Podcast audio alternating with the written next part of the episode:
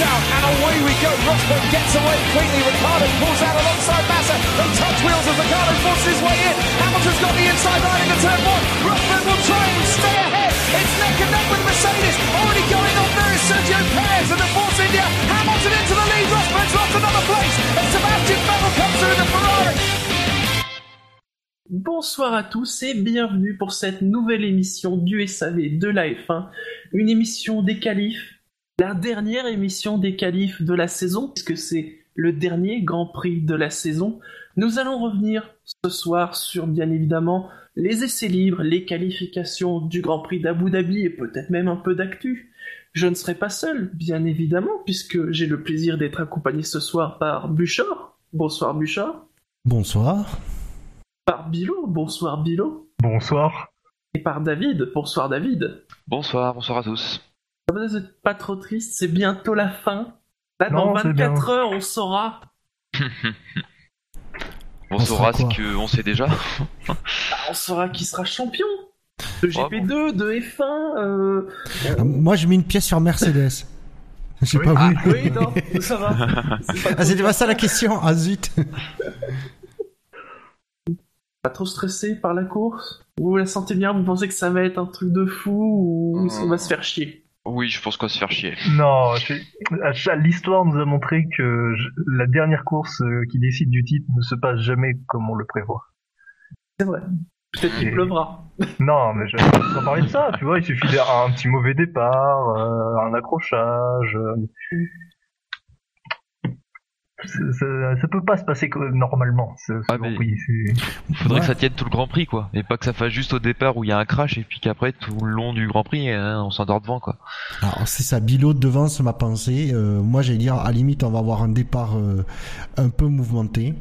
Mais c'est, voilà, c'est seulement, qui va nous faire espérer une course euh, à rebondissement. Et en fait, non, derrière, ça va Oui, être voilà. un petit train-train. euh, J'ai envie de dire comme d'hab. Mais à Abu Dhabi, euh, euh, il faut demander à, Fer- à Fernando euh, ce qu'il pense euh, d'Abu Dhabi pour dépasser. Ah, c'est ça, j'allais dire. Ah, Vas-y. Non, j'allais dire, justement, 2010 est, la- est une bonne preuve. Ça se passe à Abu Dhabi, un circuit où il devrait pas se passer grand chose, et finalement, bah, Il a été comme il bloqué toute la course pas grand derrière. chose. et Oui. voilà, Petrov. finalement, ça s'est pas du tout passé comme prévu. Allez messieurs, on va commencer par une première partie avec un peu d'actu. On va parler beaucoup de personnes, on va parler beaucoup de circuits, parce que ça a beaucoup parlé de circuits ces deux dernières semaines. Commençons par les pilotes, hein, puisque la grille continue de se remplir, puisque nous le savons, nous le savons, il y aura toujours un Suédois l'an prochain en Formule 1, puisque Ericsson a été confirmé chez Sauber. Il a été le seul à été confirmé. Hein. Euh, on nous a aussi confirmé que Banco do Brasil ne sera plus sponsor de Sauber. Mm. Ce qui veut dire, dire deux choses. La première, c'est que les Sauber auront de nouvelles couleurs l'an prochain. Youhou Faut pas dire youhou, tu sais, parce que ça peut toujours être pire. Exactement. Et que ça sent quand même le roussi pour Nasser. Non, là, ça sent le cramé, euh, Shinji. Je, je, je- Permets de te corriger. Oui, parce que Banco de Brasil, faut préciser que c'est le pourvoyeur de, de, de valises euh, de, de Felipe Nasser. En même temps, j'ai envie de dire, Nasser, il, il a, il y a deux semaines, il est, il a rapporté euh, virtuellement, euh, c'est quoi, c'est 40 millions? Mais justement, ce qui se dit, c'est que comme ils vont avoir les 40 millions, ils ont moins besoin. En tout cas, ils peuvent peut-être aller chercher un sponsor titre qui amène moins d'argent. Dieu, c'est moins dramatique de perdre Banco do Brasil. C'est gênant, mais c'est moins gênant. Et donc, comme prime, euh, comme prime pour les, le point, Felipe Nasser aura droit de prendre la porte. mais après, c'est ça qui est moche, quoi. Dans le... Mais faut- ah, ouais, on peut pas être surpris non plus. On sait comment que les F1 c'est comme ça depuis un moment, mais c'est cruel, quoi. On parle aussi de, alors de Gutiérrez, même si on sait qu'il est déjà passé par Sauber, ça s'est pas forcément super bien passé. De Verline, ce qui m'étonne plus parce que, bon, euh, à moins qu'il se fasse virer du giron Mercedes, euh, pour moi, il y a quand même plus de chances qu'on le revoie chez Manor qu'aller chez Sauber. Bon, Ouais, alors le truc c'est que euh, est-ce que comment ça se passe? Avec le contrat entre Sauber et la et Ferrari pour les moteurs? Parce que si ça se trouve euh, c'est un contrat facile à casser et qu'il pourrait récupérer un moteur Mercedes si c'est possible. Bah, en tout cas, l'an prochain, ils ont déjà annoncé le moteur Ferrari 2016, souviens-toi. Oui, ouais, non mais tu, tu tu sais que les euh, que les, les- ce type d'ann- ce type d'annonce ça peut on peut revenir dessus euh, deux mois après. C'est pas Mm, C'est vrai. Donc on, on verra. Je suis pas certain qu'on sache avant peut-être, peut- avant peut-être pas avant 2017. Hein, je serais pas surpris qu'on n'ait pas de nouvelles euh, avant euh, sur les trois baquets qui restent. Mm. Concrètement. Oui, oui, je pense que ce- faut attendre euh, plus en avant dans la période euh, hivernale pour, euh, pour avoir du nouveau. Il faut essayer de draguer les jeunes pilotes qui veulent venir arriver avec des valises. Hein, donc euh, Bah, il faut surtout que les jeunes pilotes draguent leurs sponsors pour un peu pouvoir avoir une valise. Il faut aussi qu'ils draguent Ecclestone euh, pour qu'ils les aident. Oui, euh, il y a déjà un russe, c'est donc. Oui, ouais. Ah mais Ecclestone, non mais attends, mais justement, je, je suis en train de parler de ça, mais justement Ecclestone, il peut œuvrer pour que Nasser reste en Formule 1. hein. C'est vrai. C'est pas Il a impossible. réussi pour Kiat, euh, Ouais, c'est vrai. Euh, Sinon, il y aura plus de Brésiliens euh, en F1 l'an prochain. et ça, Bernie veut pas. Ah non.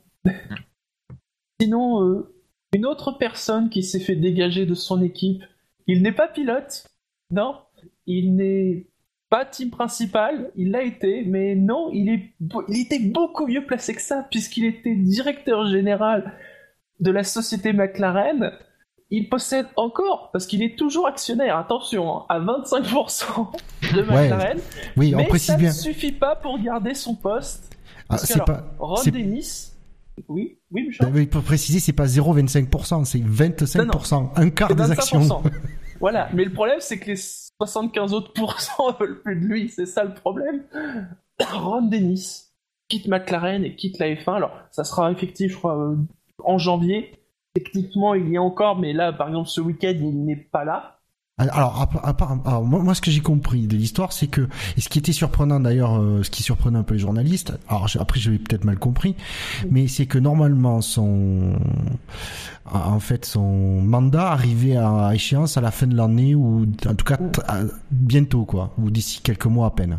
Sauf que là, apparemment, il s'est fait pousser dehors vers la sortie plutôt que la fin de son mandat. C'est ce que j'ai compris. C'est Oui. ce qui surprenait Ah oui, les gens. il s'est fait virer par le conseil d'administration. Voilà. Alors que normalement son mandat arrivait à, à- à expiration bientôt. C'est ça que, qu'on- que personne comprend. J'ai aussi appris le truc, c'est que euh, il y a pas si longtemps que ça. Alors je sais pas si c'est euh, six mois, un an ou deux ans. Euh, Ron Dennis aurait essayé de trouver des partenaires pour racheter les. Des partenaires chinois et les autres actionnaires n'ont pas vraiment apprécié. Les, les autres actionnaires, il n'y en a pas 40 000. hein. Il y, Il y a a. Mansour Roger Et le fonds Barini. le... Voilà, le... et le fonds Barini. Et apparemment, je pense que c'est. 50, ça doit être- Ouais, c'est ça. Ça doit être- Mansour Roger doit avoir 25 et le fonds Barini à 50. Et apparemment, Donc alors je Mansour sais Roger, pas. c'est euh, le, c'est le partenaire un peu historique de Ron Dennis, mais là, pour le coup, bah, non. C'est quand même une. Enfin, c'est Ron Dennis, quoi. C'est... Une figure du plateau qui, qui Oui, part, quoi. voilà. C'est... On se souvient qu'il avait pris un peu de recul il y a quelques années, mais il était toujours là. Là, euh, pour le coup, à part être actionnaire, euh, Non, non. Et Cleston avait magouillé pour que Ron Denis soit mis sur la touche. Mais Ça, c'est l'histoire du, euh, du, du Stepney Gate, euh, de- vous savez, le, le- le truc qui tourne autour d'une photocopieuse. oui. Euh, et accessoirement de Ouais, ça- Ferrari ça qui avait des fuites. Euh, hein. Oui, oui, mais c'est ça. Mais c'est euh, apparemment dans le deal, c'est que euh, Ron Denis se, se met en retrait, quoi. Parce qu'il était un peu à la tête de la fronde des, des teams euh, envers la, la FIA et la FOM. Vous savez, il y avait une grosse bataille entre les. là, c'était quoi la, la Fo- Foca et euh, Oui, oui. ou Fota, oui, je sais plus. Ouais, Fota. Fota, voilà, c'est Ouais, ça. mais- Et Il y, a, euh, il y a eu plein de noms au cours de l'histoire. voilà. Ah, c'est Ouais, bon, ouais. qui, euh, qui menait la fronde contre Mosley notamment, euh, à l'époque où Mosley était euh, Président de la FIA. président de la FIA. Donc c'est quand même une figure de la F1 qui me quitte. hein. Euh, alors il y a Attends, déjà attends, en partie son remplaçant. hein, vous Ouais, l'avez alors, vu. Je mets un, peu- je mets un truc, il est peut-être pour l'instant, il a peut-être pour l'instant un pied dehors, mais je serais pas surpris qu'il revienne comme un boomerang euh, qu'on n'aurait pas vu. Je- Ça m'étonnerait pas. qu'on le revoit d'une façon Après, ou c'est d'une une autre. question d'actionnariat. hein. Donc, euh, Mais donc, euh, il y a Zach Brown, alors qui ne remplace pas exactement au même poste Ron Dennis, parce que Zach Brown est un employé et que lui n'est pas actionnaire. C'est pour ça que le nom ne s'appelle pas pareil et qu'il n'est pas président du conseil d'administration. Euh, la question aussi qui se pose, c'est pour Yost Capito, qui a été recruté par Ron Dennis, par Eric Boulier. Euh, bon, a priori, les pilotes, ça, c'est pas quelque chose qui devrait poser de problème, mais dans le management, dans l'organigramme, euh, peut-être qu'il y aura des surprises au cours de l'intersaison. Je Alors, pense que Boulier, ça devrait aller quand même. et Yos Capito aussi, parce que justement, euh, si vous Bah, avez Yost lu Capito, il est pas là depuis très longtemps. donc si Déjà, vous bon, si vous avez lu l'interview euh, exclusive de par motorsport.com et autosport de Zach Brown, bizarrement, pour préciser quand même, Za- Zach Brown, il est aussi euh, euh, pas, à tout en haut de la tête de la de la galaxie euh, motorsport.com. Et, c'est euh, justement, il y a la question qui lui pose, qui on lui pose la question, euh, Eric Boulier et Jo- Jos Capi- Jos Capito, il disait que c'est des personnes avec qui il avait déjà travaillé, euh, qui connaissait bien et euh, pour lui, euh, ça a posé aucun problème. Bon après, comme on dit, ce qui est dit un jour peut être ne plus avoir de valeur trois mois plus tard en F1, mais euh, apparemment il était plutôt po- positif. Boulier, comme il fait pas de politique, hein, je pense qu'il est, il est Oui. plutôt euh, assuré. Alors même si, et je, je vois que sur le chat on en a, ils en parlent et je l'ai vu aussi, il paraîtrait qu'il pourrait lui donner un poste mais qui serait plus sédentaire. On le verrait peut-être moins sur les circuits. Mais là, euh, c'est pareil, je suis d'accord avec toi, c'est vrai que Boulier il est pas trop du genre à faire de la politique interne, donc euh, à partir du moment où il est à son poste et qu'il fait bien son boulot, euh, à moins qu'il se fasse recruter par une autre équipe. Parce qu'il y a aussi des rumeurs euh, là-dessus. Ah, on la verrait chez qui? Ferrari? Du côté de chez Ferrari, ce ne sont que Oh, des rumeurs. comment je devinais? La seule écurie qui a vraiment besoin d'un bon team manager. Voilà. Euh, Sauber, ils ont besoin d'un team principal qui signe pas des contrats à tout va, mais euh, c'est pas pareil. Et donc pour l'instant, bon, c'est très obscur. Ça peut, ça peut être bouleversé comme rien ne peut changer. Vraiment, là, on en est à un point. Euh... Voilà. Et Gus Gus qui demande de boulier chez Ferrari, please. Tout de suite. Il a la cote, voilà. Boulier, quand même, dans le paddock, hein, mine de rien, je pense. J'ai l'impression Ah, que ouais, bah, quand même, euh, bon. Mais après, Avec il- comme le dit, boulot qu'il a fait chez Lotus, euh, oui, le Il faut dire aussi- qu'il fait à supporter Honda, euh, oui. pas mal quand même. Et chez, du côté de Ferrari, je pense qu'ils ont de très bons souvenirs d'un d'un team manager euh, français. En français, tout à fait. Je pense que c'est de très bons souvenirs. Avec un pilote allemand aussi. Ça ferait un bon duo, je pense. Mais ils ont qu'à prendre Nasser, ce sera un pilote brésilien euh, avec lui. Il va raviver les bons souvenirs. Je crois que ta blague est tombée à plat. Ouais, j'ai bien l'impression. Est tombé un plat comme un pneu de Toro Rosso. Transition. Messieurs, évoquons maintenant euh, les circuits parce qu'on a beaucoup parlé de circuits, plutôt de l'avenir des circuits et de l'avenir du calendrier de la F1. D'abord, il y a 2017, on était parti sur un calendrier provisoire de 21 courses, comme cette année, mais avec, souvenez-vous, quelques grands prix qui étaient euh, sujets à confirmation. Alors, du côté du Canada, a priori, même si rien n'est officiel, ça devrait être ok. En tout cas, le maire de Montréal a dit que tout était bon pour qu'il y ait un Grand Prix du Canada l'an prochain. On imagine que l'arrivée de Lance Stroll, ça motive à mettre un Grand Prix du Canada l'an prochain, bien évidemment. Il y a quand même encore des doutes sur le Brésil. J'ai envie de dire inversement, c'est-à-dire que le Brésil, il y aura peut-être plus de pilotes brésiliens l'an prochain. On sent que Ecclestone, il veut que le Grand Prix du Brésil reste, mais c'est pas certain. hein, Aujourd'hui, c'est pas certain du tout. Euh, à noter aussi, même si c'était pas un Grand Prix qui était euh, avec une petite étoile, qu'a priori l'Italie, apparemment c'est pas encore complètement signé, mais devrait y avoir un Grand Prix d'Italie l'an prochain. Par contre, ce qui a été confirmé d'abord côté allemand, mais aussi côté euh, F1 et FOM, c'est qu'il n'y aura pas de Grand Prix d'Allemagne cette année, comme la deuxième fois en trois ans.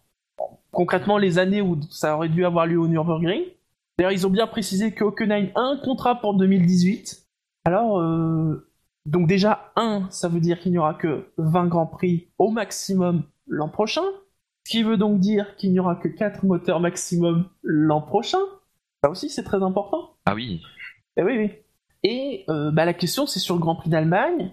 Est-ce qu'il faut s'attendre à revoir un Grand Prix d'Allemagne maintenant désormais tous les deux ans? Ou bien est-ce que ça commence à sortir bien le roussi? Parce que comme j'ai dit, en trois ans, c'est quand même la deuxième fois qu'il n'y aura pas de Grand Prix d'Allemagne. Et ça fait tâche avec Mercedes qui est champion constructeur et potentiellement Rosberg qui est champion pilote. Oui. Et avec Vettel qui est... reste Oui. champion du monde. Voilà. Ouais, mais après, ça fait Oui. quelques années qu'en en, en Allemagne, il n'y a pas vraiment d'engouement pour la, pour la F1, comme il y a pu y avoir euh, lors de la domination du Kaiser euh, Michael Schumacher.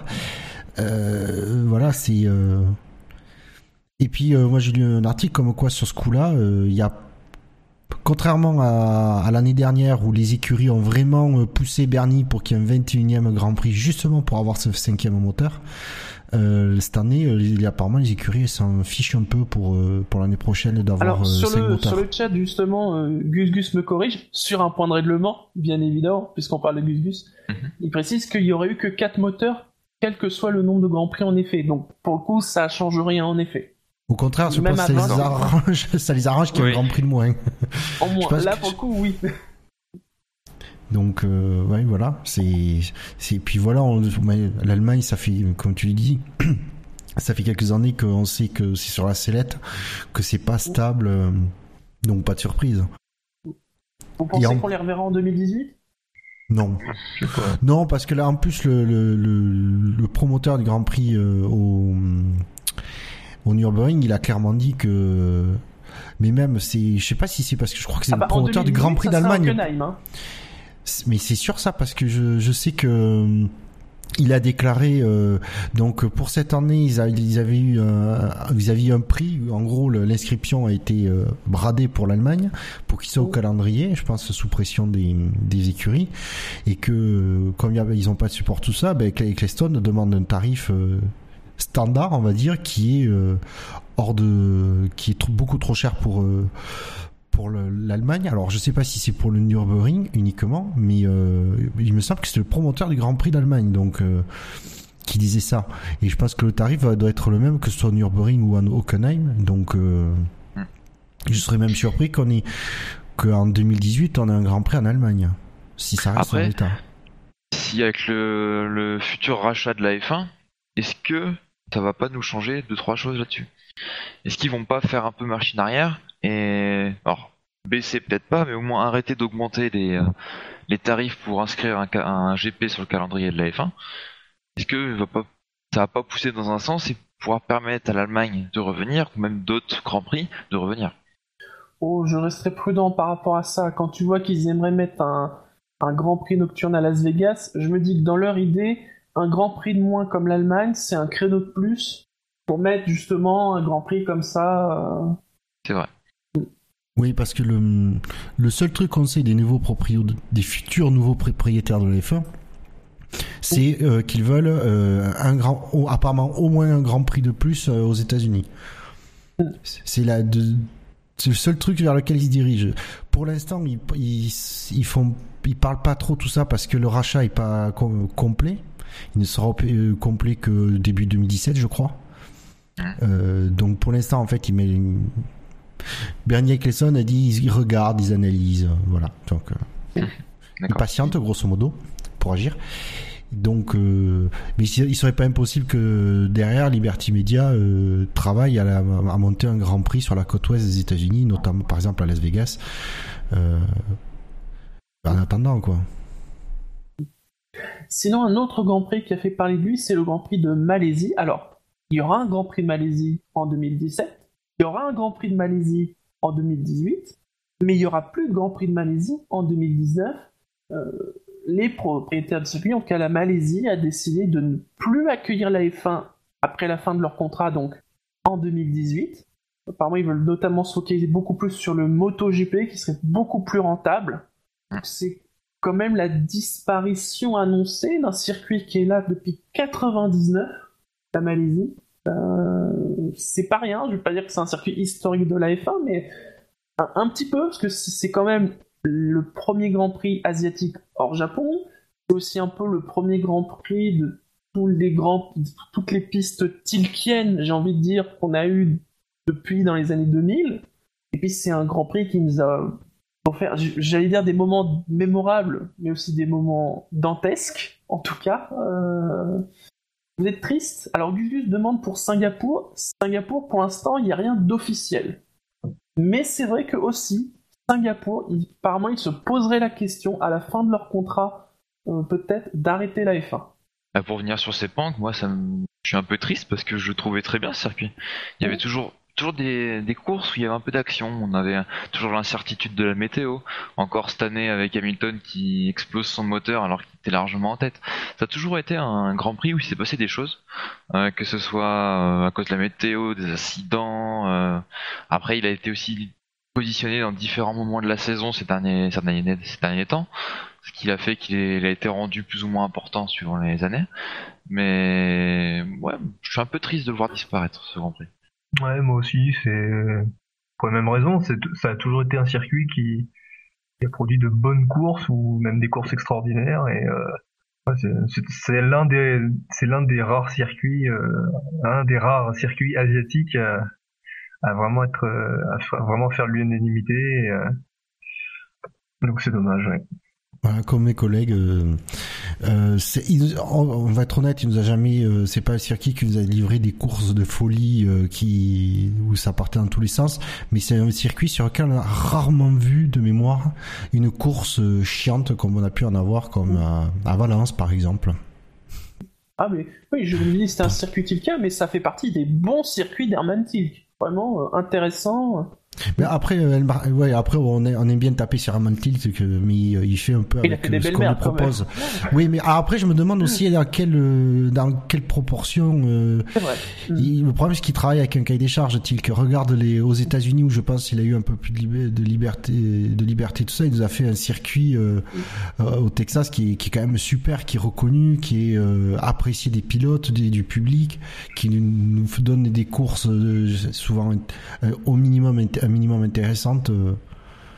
voilà, c'est Non, je suis d'accord, ça va être triste quand même la Malaisie. C'était un, rendez-vous qui s'était bien installé, mais comme donc ça vient d'eux hein, pour le coup. C'est vraiment, on- vraiment pas la F1 qui les vire ou qui se sépare d'eux. Ça vient vraiment de la Malaisie. Et apparemment pour eux, bah, la F1 c'est pas assez rentable. Ils, perdent, doivent perdre de l'argent euh, et donc ils disent stop. Sinon sur Singapour, alors comme j'ai dit, hein, il n'y a rien d'officiel pour l'instant sur Singapour, mais il y a, il y a des rumeurs, vous seriez triste qu'on perde Oui. Singapour ah oui. Même si apparemment Bernie il veut qu'on reste à Singapour. Hein. Euh, oui, parce que ça, c'est un des rares circuits euh, en ville euh, du calendrier. Euh, honnêtement, il nous a quand même donné des courses vachement intéressantes. C'est, et c'est un circuit en ville et qui est rapide. Euh, donc, euh, alors c'est vrai que maintenant il y a Bakou, euh, mais bon, c'est pas tout à fait les mêmes tracés. Moi, je, je sais pas. Mais en tout cas, il commence à être bien installé au calendrier. Je l'apprécie vachement. Les courses de nuit là-bas, c'est quand même toujours magique à voir, ne serait-ce que visuellement. Il y a, il y a la chaleur, l'humidité, la course qui est très longue. Ouais. C'est- une course qui a sa personnalité dans le championnat. C'est ça. propose un défi physique, euh, le plus gros défi physique du championnat à mon sens. hein. Ah bah oui, oui. Sur la longueur, la chaleur, Mm. le- les virages qui s'enchaînent. Et puis euh, le fait qu'il y ait des safety cars à toutes les éditions, bah ça propose souvent des, des courses euh, à rebondissement. Mm. Donc euh, là aussi, ce serait une perte. Très bien, messieurs, refermons cette page d'actu, à moins que peut-être vous ayez des actus euh, que vous ayez noté, que Ah oui, vous n'aurez une, pas vu. une actu, euh, c'est qu'apparemment euh, Manor aurait trouvé un nouvel investisseur. Oui, c'est ça rapidement. Euh, ouais. Donc on n'a pas beaucoup de détails parce qu'apparemment le, le deal est en cours de finalisation, donc euh, ce qui donc on n'a pas plus d'infos que ça, ce qui est normal. Euh, mais ce serait une bonne chose pour garantir la, la pérennité de l'écurie, quoi. Est-ce que ça mènerait pas un pilote du coup en même temps aussi? Parce que je pense que dans le deal, peut-être qu'il y avait ça. On Je sais investit pas, dans hein. votre écurie, mais on vous fait monter tel pilote.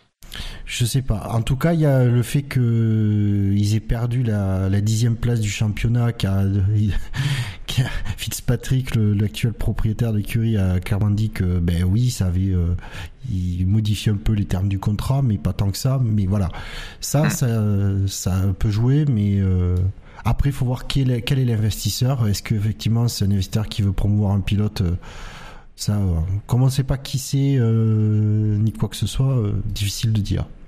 Mais je pense qu'on en saura plus durant la, la trêve hivernale. Sinon, là, en regardant, je, je vois des choses. Il y a, il y a des petites décisions qui ont été prises entre la FIA, la FOM et les, les équipes. Alors, il y a le fait que le temps de mise en grille des voitures sera plus court l'an prochain. Mm. Hein. Ce qui fait que les pilotes, en fait, seront plutôt sur la grille. Et apparemment, c'est notamment pour que ça soit moins le bordel, notamment depuis qu'on a mis cette fameuse écoute des hymnes nationaux. Parce que c'est vrai que parfois c'est le bordel. Hein. Quand, Oui. quand faut aller récupérer tous les pilotes pour les amener, euh, Alors, les ouais, amener parce devant. qu'ils avaient un quart d'heure jusqu'à jusqu'à présent, ça va être réduit à Ils huit auront 22 minutes. minutes. Voilà. Ils partiront Oui. toujours 30 minutes avant le départ. En tout cas, Et- ça- la, la- la voie sera ouverte euh, 30 minutes avant le départ, mais ils devront rejoindre la grille euh, bah, au bout de 7 minutes au lieu de 15. Voilà. Mais app- alors le problème est qu'il est apparu au Brésil où du coup en fait d'habitude les pilotes n'utilisaient pas tout le quart d'heure pour euh, d'ouverture de la pit lane. Euh, sauf qu'au Brésil pour bien tester, bien repérer le circuit, ils ont utilisé tout le quart d'heure. Donc il y a des Mm. pilotes qui sont arrivés en retard au, euh, à l'hymne. Et apparemment, Eccleston a montré des photos euh, au team pour euh, pour justifier ses propos. Euh, la différence, c'est qu'avec Eccleston, les photos, il les montre pas devant les caméras comme Trulli. Euh,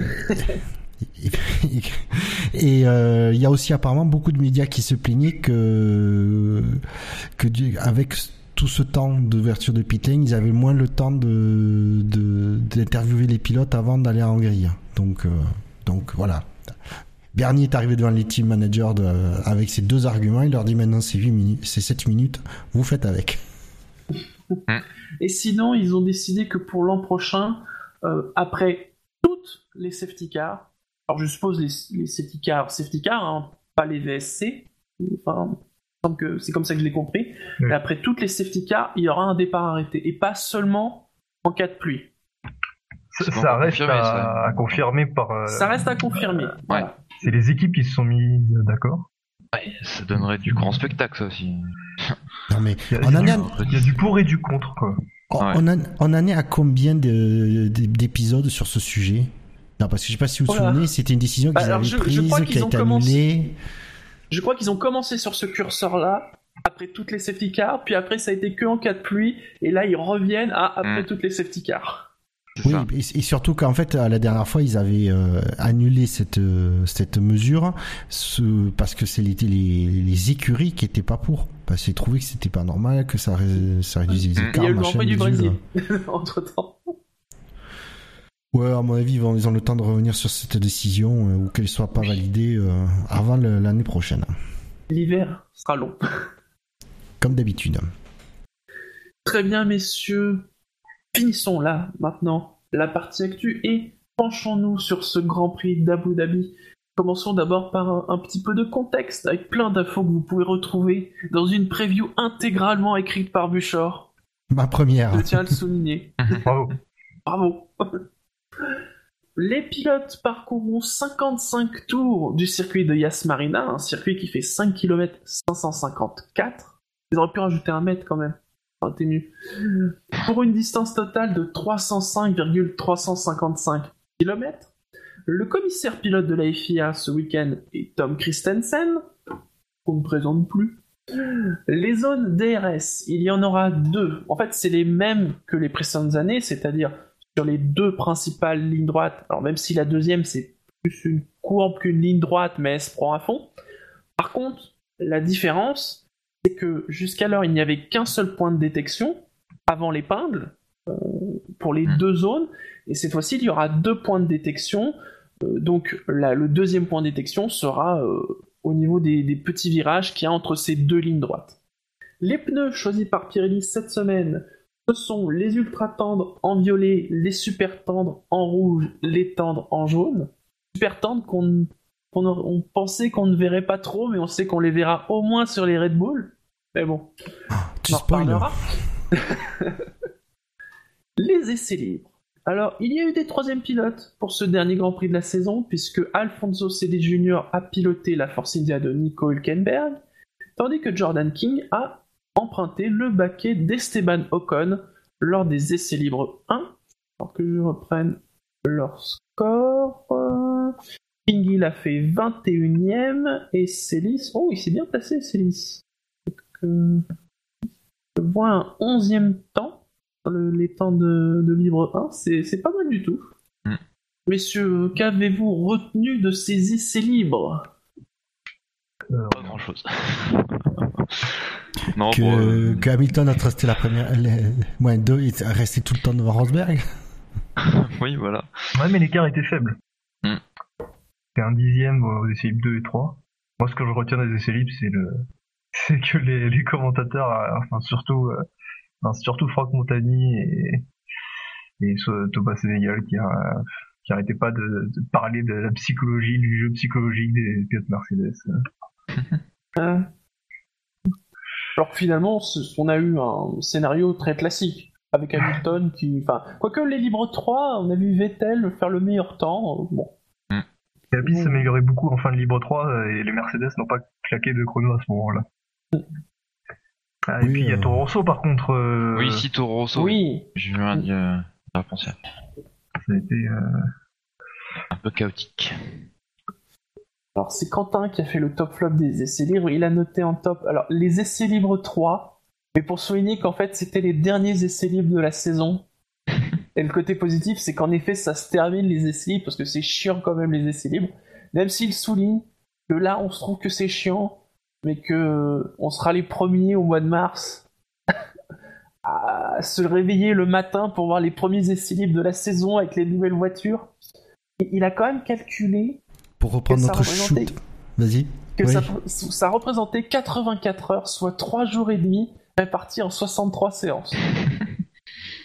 Alors de là à dire que on a perdu 3 jours et demi dans l'année, Non. Il n'y a qu'un pas. il n'y a qu'un pas. Non, non, pas va moi. franchir Ça, c'est autre chose. Parce que je vais avouer que je n'ai, je suis loin d'avoir regardé toutes, tous les essais libres du vendredi. Tu as donc été intelligent, toi. il a aussi souligné Hamilton, donc qui en effet euh, a mené, en tout cas sur la journée de vendredi. Oui, non, mais c'est un fan d'Hamilton, donc forcément il est le mettre dans les tops. non, mais après, oui, Hamilton, il, il arrive euh, et il dompte son, son pro- le probable futur champion du monde. Pour l'instant.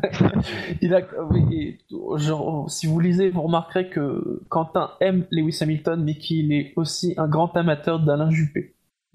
je dis ça, je dis rien. Lisez Ah le top flop. Et dans les flops, il a souligné As. J'ai envie de dire comme d'habitude. Oui, comme d'habitude.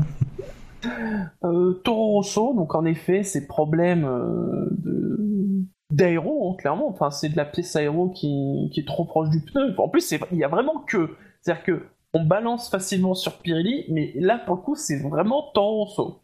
Ah bah, personne a, personne a mis la, a, a- a- a craché son nez sur Pirelli sur ce coup-là. C'est, ouais, bah, quand ça arrive que sur une euh, voiture euh, en particulier. euh, oui. Et euh, Raikkonen, soulignant qu'il était nettement derrière son coéquipier le vendredi, un petit peu mieux le samedi matin. Encore un top flop qui nous montre que il y a des que ça peut beaucoup changer entre les essais libres et la qualif. Bon. Rien d'autre à rajouter? Non, parce qu'à part le, un, un, un- un essai libre 3 où, euh, où les Mercedes ne sont pas premières, elles sont 4 et 5. Ouais, mais c'est un faux Euh, espoir. Ouais. Ouais. Comme l'ont dit, les, l'ont supposé, je pense, à, à juste titre, les commentateurs de Canal, c'est euh, les Mercedes ont économisé euh, leur, euh, leur moteur pour pas trop taper dedans et, et euh, comme le souhaite Toto Wolf que les deux rejoignent l'arrivée. Non, mais je l'ai dit, de toute façon, ils ont pas signé de chrono à la fin quand la piste euh, s'améliorait vraiment euh, significativement. Ouais, mais même, je pense que c'est, il y avait vraiment une raison de, une question d'économie de, du kilométrage Ah oui, sur oui. le moteur. Bah, de toute façon, ils ont fait leur travail. euh, ça servait pas à grand chose d'aller claquer des chronos en toute fin. Non. Ils ont confiance en leur voiture. quoi. Exactement. Et donc, les qualifications en Q1 ont été éliminées. Marcus Ericsson, 22e. To- Sainz sur sa Toro Rosso est 21e. Il est précédé par Pascal Wehrlein, 20e. Nasser est 19e. Magnussen, 18e. Et Gviat est le dernier éliminé, ou le premier, tout dépend comment on voit, à la 17e place. Il y a un bug dans le, dans le tableau, c'est, Ver- pas Verlaine 20ème, c'est Ocon. Mais c'est une manœuvre. Voilà. La voiture est bonne, Ça sera- c'est- Ça sera corrigé. parce que sinon, Ver- sinon, si je suis le tableau, Verlaine s'est dédoublé, il a, 16 et 20, trop fort. il a connu deux voitures. Et à noter, on était en haut de classement de Q1. Donc on a Hamilton devant Raikkonen et Vettel. Mais attention, Hamilton qui fout près d'une seconde à Raikkonen en Q1. Et une Et seconde Rosberg, une, à, ouais, et une seconde une à Rosberg. Euh, Rosberg qui devait être en mode, je fais le strict minimum pour passer en Q2. Exactement. Et peut-être aussi dans une optique de dire, je tape pas dans mon moteur quand c'est pas nécessaire. Non, mais exactement. Oui, oui. Il y a- C'est pas le moment de se merder, donc euh, oui. Par Oui, contre, ouais, Hamilton qui fout une pile quand même dès la Q1. ouh. Mais je pense que Hamilton, il a abordé, ce, il aborde ce, ce, ce- ce Grand Prix comme tout autre Grand Prix de la saison. Il n'y a aucun calcul stratégique. Euh, Rosberg a l'air d'être beaucoup, beaucoup plus sur la stratégie et il il est dans l'optique de, j'assure, l'arrivée Oui, oui. de la course. Ça- et ça se comprend, ça se comprend. Oui, Mais- c'est parfaitement logique. Et on peut pas le blâmer, quoi. Dans la position où il est après avoir subi euh, euh, la domination de, au championnat de- d'Hamilton les deux dernières années, euh, qui pourrait le blâmer? Qui pourrait le blâmer?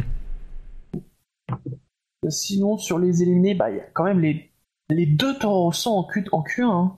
Ça, ça fait mal. Hein. Ouais, les Toro Rosso, c'est impressionnant.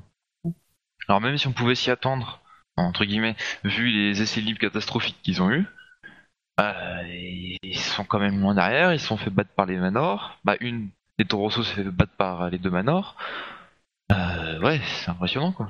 Mais on voit l'importance des essais libres euh, quand une écurie en en fait pas ou peu alors que les autres en font. Oui, Je crois que sur la journée de vendredi, Sainz, il fait 8 tours pour toute la journée de vendredi. Ouais, c'est compliqué, compliqué. Après, bon, bah, les deux Sauber, ça c'est plus habituel, euh, même comme la Renault. euh. Ocon, euh, il était pas content hein, après la Q1.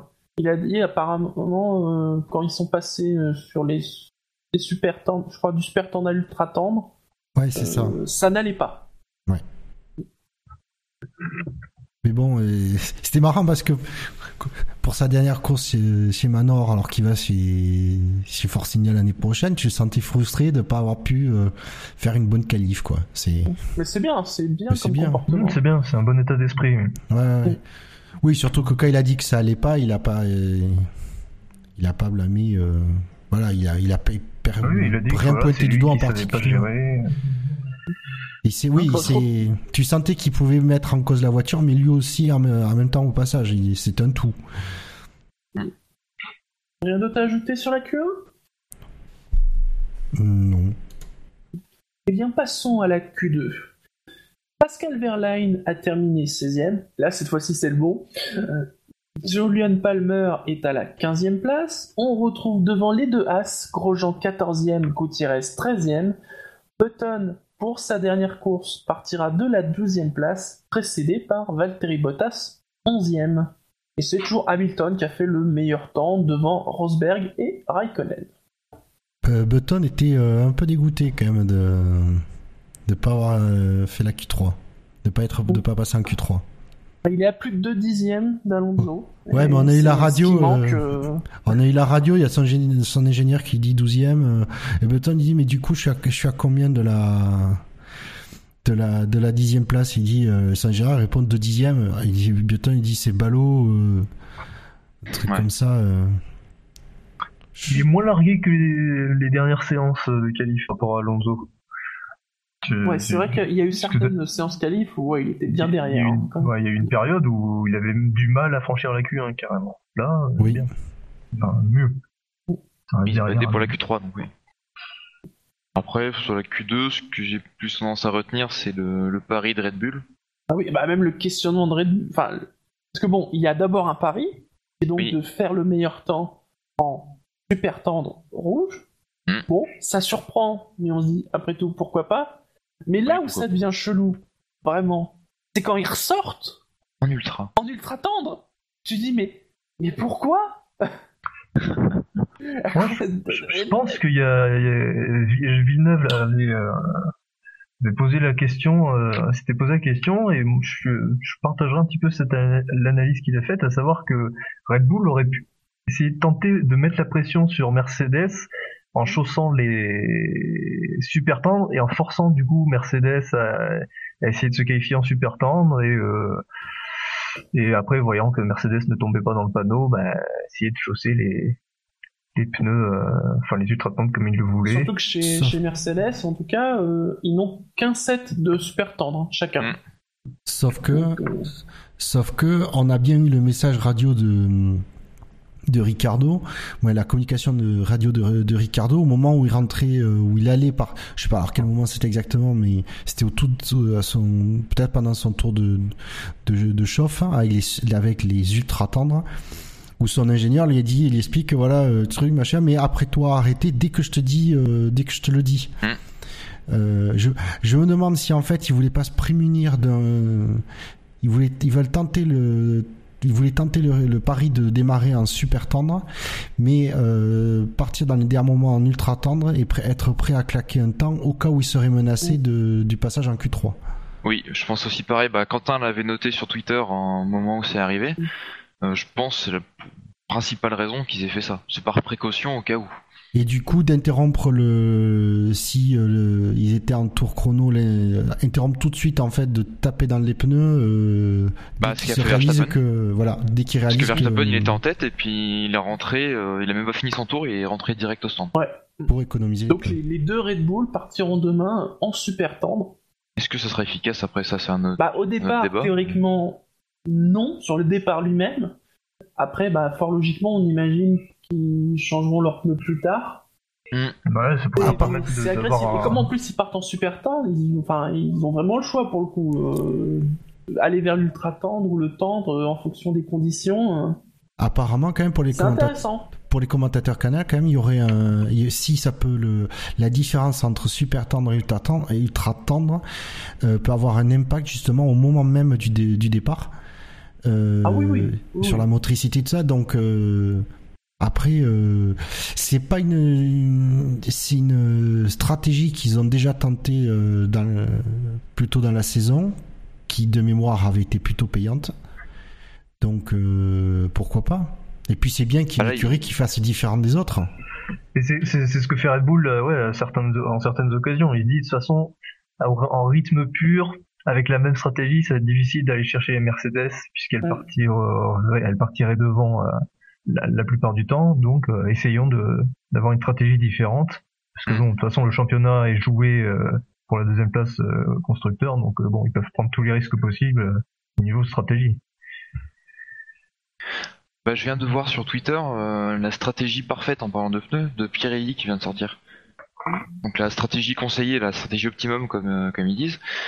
Pour eux, ça serait soit un, un stint, c'est un relais en super soft, donc ça va être les ultra tendres de 12 tours, et ensuite deux relais de tendres, bah de super tendres du coup, qui seraient de 22 et 21 tours. Donc premier relais en ultra, et puis le reste de la course en, en super tendre. Voilà, ce serait les- la stratégie optimum de Pirelli. Alors, euh, ce qui me surprend, c'est que Mercedes, du coup, ils ont assez peu de, de super tendres. Je pense qu'ils vont miser beaucoup sur les tendres euh, Mercedes pendant la course. Ouais. Pneus, euh, ils étaient pas mal pendant les essais. La Q3.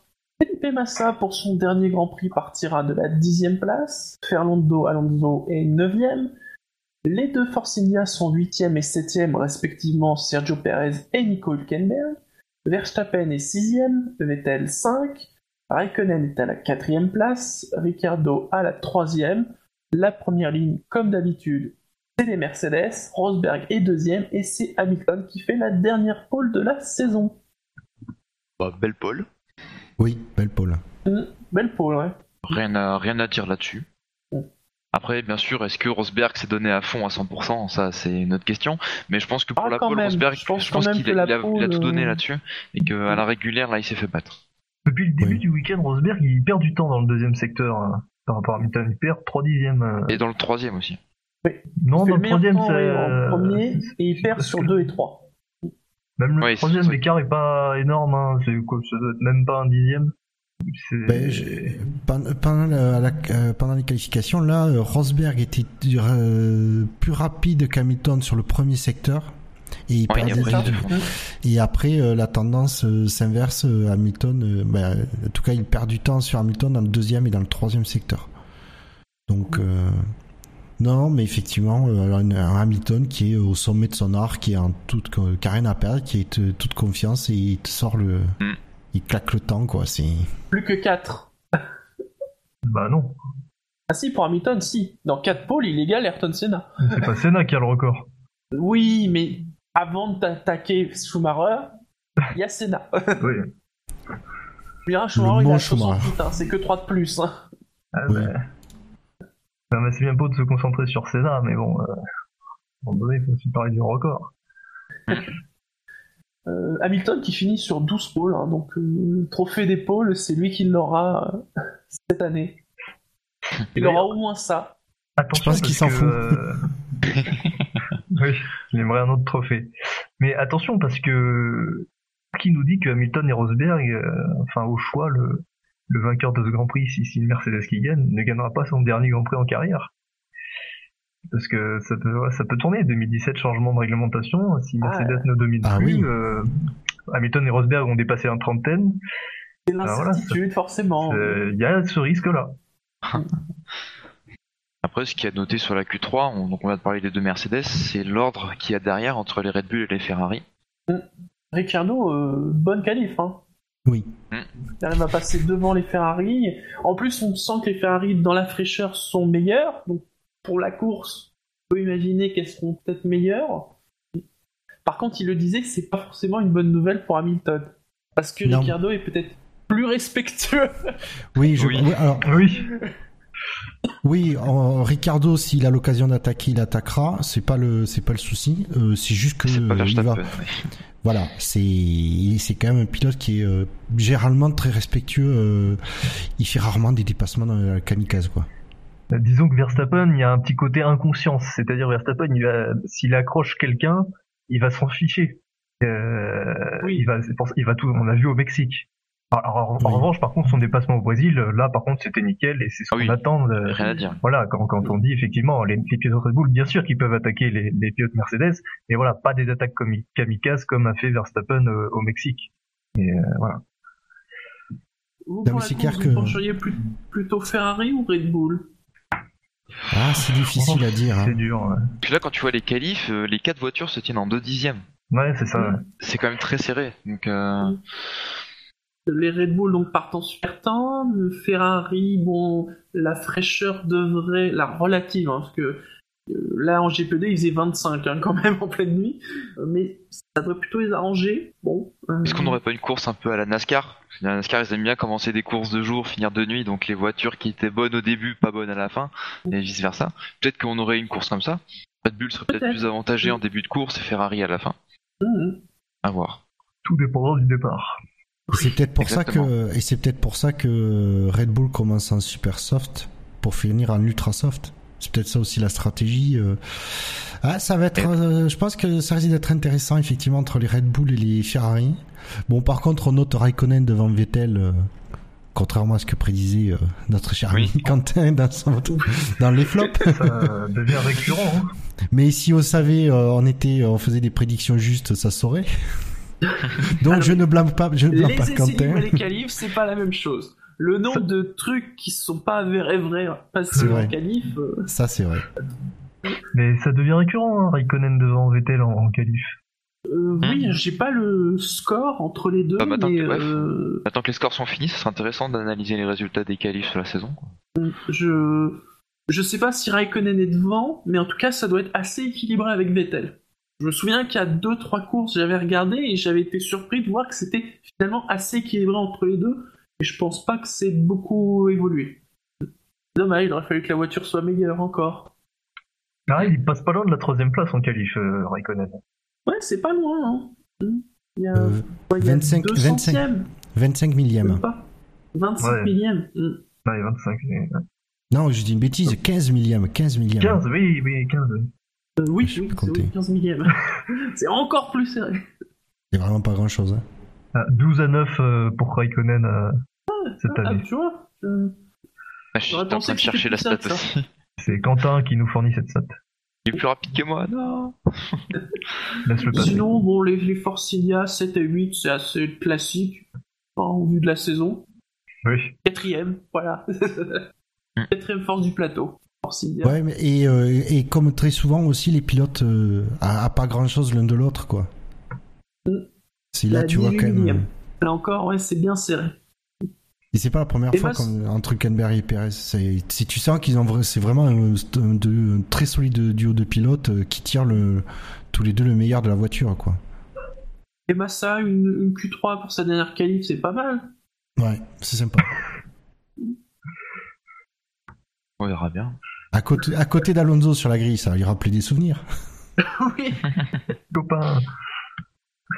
C'était la 61e pole position de Lewis Hamilton, la 73e pour le constructeur Mercedes, la 156e pour l'équipe Mercedes, à une moyenne de, ça, de 202,465 km/h. C'est relativement lent.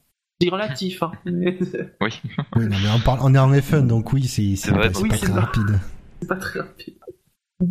Gus Gus qui se lamente sur le chat, c'est surprenant parce qu'on a fini par se désintéresser de Ferrari. Non, mais Ferrari a fini par se désintéresser de la F1. Nuance. Bah, pas de la F1, Ferrari non, mais des, euh, des de la bonne performance.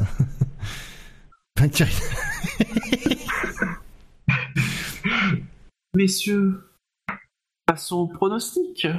Et là, donc, c'est un pronostic à double titre, j'ai envie de dire, sans double titre. Oh, oh. Oh, oh, bravo C'était même pas fait exprès. Mais c'est ça, qui est plus- c'est ça qui est le plus fort. Il faut parier, ça y est, il faut, faut s'engager. Voilà, dis, se euh. C'est la question à un million, mais en fait, c'est beaucoup plus qu'un million. Mais bon. Je pense que ce sera la Croatie qui gagnera la Coupe Davis. Ouais. Bon, ben moi je m'en- je m'engage, le podium ce sera Hamilton, Rosberg, Ricciardo, ça va pas beaucoup changé, ça va pas changé de, de- sur la grille et donc Rosberg sera champion du monde. Je pense exactement comme toi. À part, non, peut-être Hamilton, Rosberg, Raikkonen, quand même. Pour me Ah, faire plaisir, et puis bah oui, je me dis, sur la fin de course, ça peut peut-être aller bien pour la Ferrari, donc euh, ouais, allez. Mais donc, ouais, Hamilton, Rosberg, et donc titre pour Rosberg. J'aurais envie de vous suivre, mais j'aimerais bien avoir un petit scénario avec un Hamilton premier, Verstappen deuxième, Rosberg 3. Pour essayer d'avoir un peu plus de suspense au niveau du titre, mais j'y crois pas trop. Eh bien, moi, je pronostique euh, Hamilton, euh, Ricardo, Verstappen. Ça c'est parce que tu veux pas avoir Rosberg champion. Non, non, j'ai j'ai quelque chose, je sais pas, c'est c'est l'instinct. Je, je me dis que cette course, encore une fois, elle peut pas se passer comme prévu. C'est- Espèce de, de fan d'Ham- d'Hamilton refoulé. Mais non, non, je je vous sais ai pas. remarqué, hein. Sors du placard. Les journalistes demandent à tout le monde et tout le monde euh, reste. euh, bah, en même temps, c'est logique, c'est-à-dire qu'en termes de probabilité, euh, il y a beaucoup plus de scénarios possibles où Rosberg est titré qu'Hamilton titré. Non, non, mais moi, je, si Rosberg était champion, enfin, ce serait, ce serait mérité, ce serait sympa, parce que c'est vrai qu'il s'est battu, euh, il se bat contre Hamilton depuis trois ans. Euh, mais après, je, en fait, il suffit de pas grand chose. Il suffit d'un mauvais Mm. départ de Rosberg, il peut se retrouver, enfin, même un, un- un départ juste moyen, il se retrouve quatrième ou cinquième. Et euh, bah après, pour redoubler, c'est, c'est pas Ouais, si évident. On l'a vu Elles en sont 2010. tellement au-dessus, les Mercedes quand même. Elles sont pas si au-dessus que ça. Hein. Ouais, mais regarde, la... en 2010, la Ferrari était largement au-dessus de la Renault de Petrov. Hein. Et pourtant, Alonso n'a pas pu doubler. Oui, mais il partait pas en pôle. Non, mais il s'est retrouvé derrière un pilote bien moins rapide, il a pas pu doubler. Et là, Rosberg, s'il se retrouve derrière euh, Red Bull et Ferrari, euh, ça, ça sera pas forcément simple de, de, dépasser. En plus, on sait que la Mercedes a du mal derrière les autres voitures. Euh, pour moi, ça peut être euh, voilà, il peut se passer plein de choses. Il peut se cracher dans les stands aussi. Hein. Enfin, le tunnel, euh, tunnel des stands, c'est. Ah, j'attends. Alors, j'attends le jour où ça, ça arrivera. Ça, c'est. Quand on a la pression, t'as as vraiment tout à perdre. Euh, tu peux faire des petites erreurs comme ça, donc euh, voilà. Puis il y a le problème technique aussi, qui peut arriver. Donc, oui, surtout ça. un élément extérieur. et, par contre, vous n'avez pas pris le, en compte le, bulletin météo qui est sorti euh, cet après-midi. Il y a zéro risque de pluie demain. Oh Quelle surprise Non, c'est vrai. Ouais, zéro. je sais pas, ça peut, ça peut jouer. Ah on nous dit que Gus, son mécano peut perdre un pneu comme en GP2. Ça, c'est. Ah si vous avez suivi la course de GP2, il y a eu un moment quand même. Oh là là. Il y a une pression aussi chez le team Rosberg, les mécaniciens de Rosberg, et voilà, c'est aussi leur, c'est aussi leur pilote. Ils peuvent aussi craquer sur un changement de pneu. Il suffit de, bah, alors perdre la roue, mais ça peut être aussi, ne serait-ce qu'un petit, euh, un petit cafouillage qui fait perdre 2-3 secondes et il se retrouve, euh, il perd une ou deux places. Il y a, beaucoup, beaucoup de scénarios qui, qui peuvent permettre à Hamilton d'être champion. Hein. Parce que c'est la dernière course? Une course normale comme ça en milieu de saison, euh, évidemment que Rosberg euh, peut assurer la deuxième place. Mais là, c'est la dernière course. Il y a, l'enjeu, c'est un premier titre pour Rosberg. Donc, on verra bien. Non, mais ça, sera un petit moment d'histoire quand même demain, quoi qu'il arrive.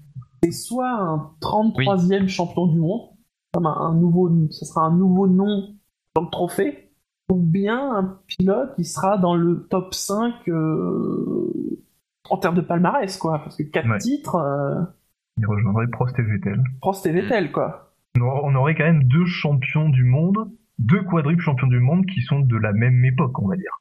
Oui, oui. C'est. Oui, c'est rare. Bah, en 8 ans. enfin, non, pas en 7. Et, si c'est Rosberg qui est champion, il ferait partie des rares euh, duos père-fils à être champion du monde. Ah bah en F1, euh, ça serait le deuxième. Oui, après il. Après euh, Belle famille. Mais oui, ce serait.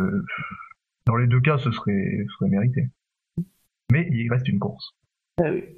Alors par contre, je vais être honnête. Hein. Demain, je regarde la course. Il y a, il y a Quentin qui vient voir la course chez moi. si Hamilton est champion du monde, je, ça va être intenable. Je vais être obligé de le dehors. Ouais. Là, je, je, trouve que tu prends un risque d'inviter Quentin chez toi. C'est pas bon, c'est pas ça. Faut dire que la, la dernière fois qu'il est venu chez moi, c'est de mémoire, c'est en Malaisie. Moi, j'avais eu le droit de voir la mine déconfite de Quentin quand le moteur d'Hamilton était parti en fumée. Ouais, justement, là, tu vois, ça peut être un renversement. Euh. Moi, je dis, tu prends un risque en, en invitant Quentin chez toi. Il peut te foirer ton après-midi. Messieurs, on arrive à la fin de cette émission. Les rappels habituels, le SAV de la F1, c'est sur iTunes, c'est sur Pod Radio, sur PodCloud, sur Facebook, sur Twitter, sur YouTube, sur Stand F1, sur Actu F1, sur Next Impact, sur LCI.fr, sur Marmiton. Parce que la F1 sur Internet, c'est sûr. Et ça, ça, fait Parce que le SAV de la F1, c'est ou exceptionnel mardi soir. Oui, oui, car après la, course d'Abu Dhabi, bien évidemment, vous pourrez voter pour le quintet plus ou moins, le dernier quintet plus ou moins, même si je crois que Ricardo, enfin que je revois le classement, mais c'est bon pour Ricardo, c'est Ricardo, le, champion de SAV cette année. Et vous pourrez connaître les résultats mardi soir.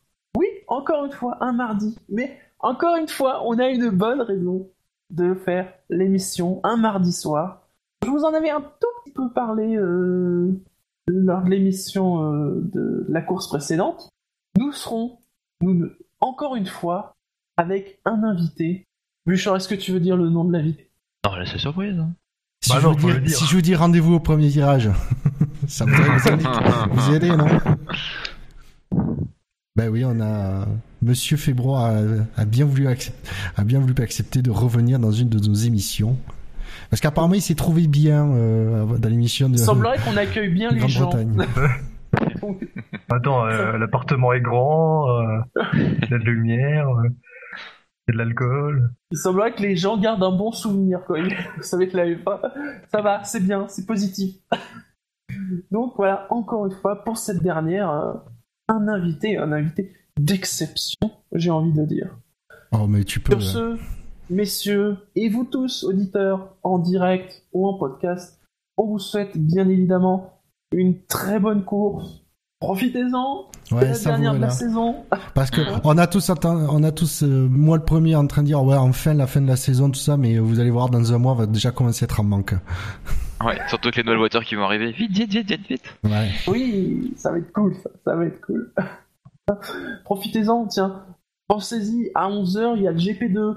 hein, et au, Mm. au GP2 aussi, il y a 12 points d'écart. Et en plus, là, il y a- il y a- bah, Pierre Gasly peut peut-être être titré. hein, donc, un, un Français titré en Cocorico. GP2, peut-être, demain matin. hein, histoire de commencer euh, euh, la journée motorsport euh, sur une bonne, euh, une bonne note. Allez. Vous êtes prêts, messieurs, pour ce Oui. dimanche? Ah oui, bah, toujours. Bon mais ah. bonne soirée aux Allez. auditeurs, Bonne bon Grand Prix demain. Bonne soirée à vous. Bonne soirée à à tous. mardi. Ciao. À mardi, ciao, ciao.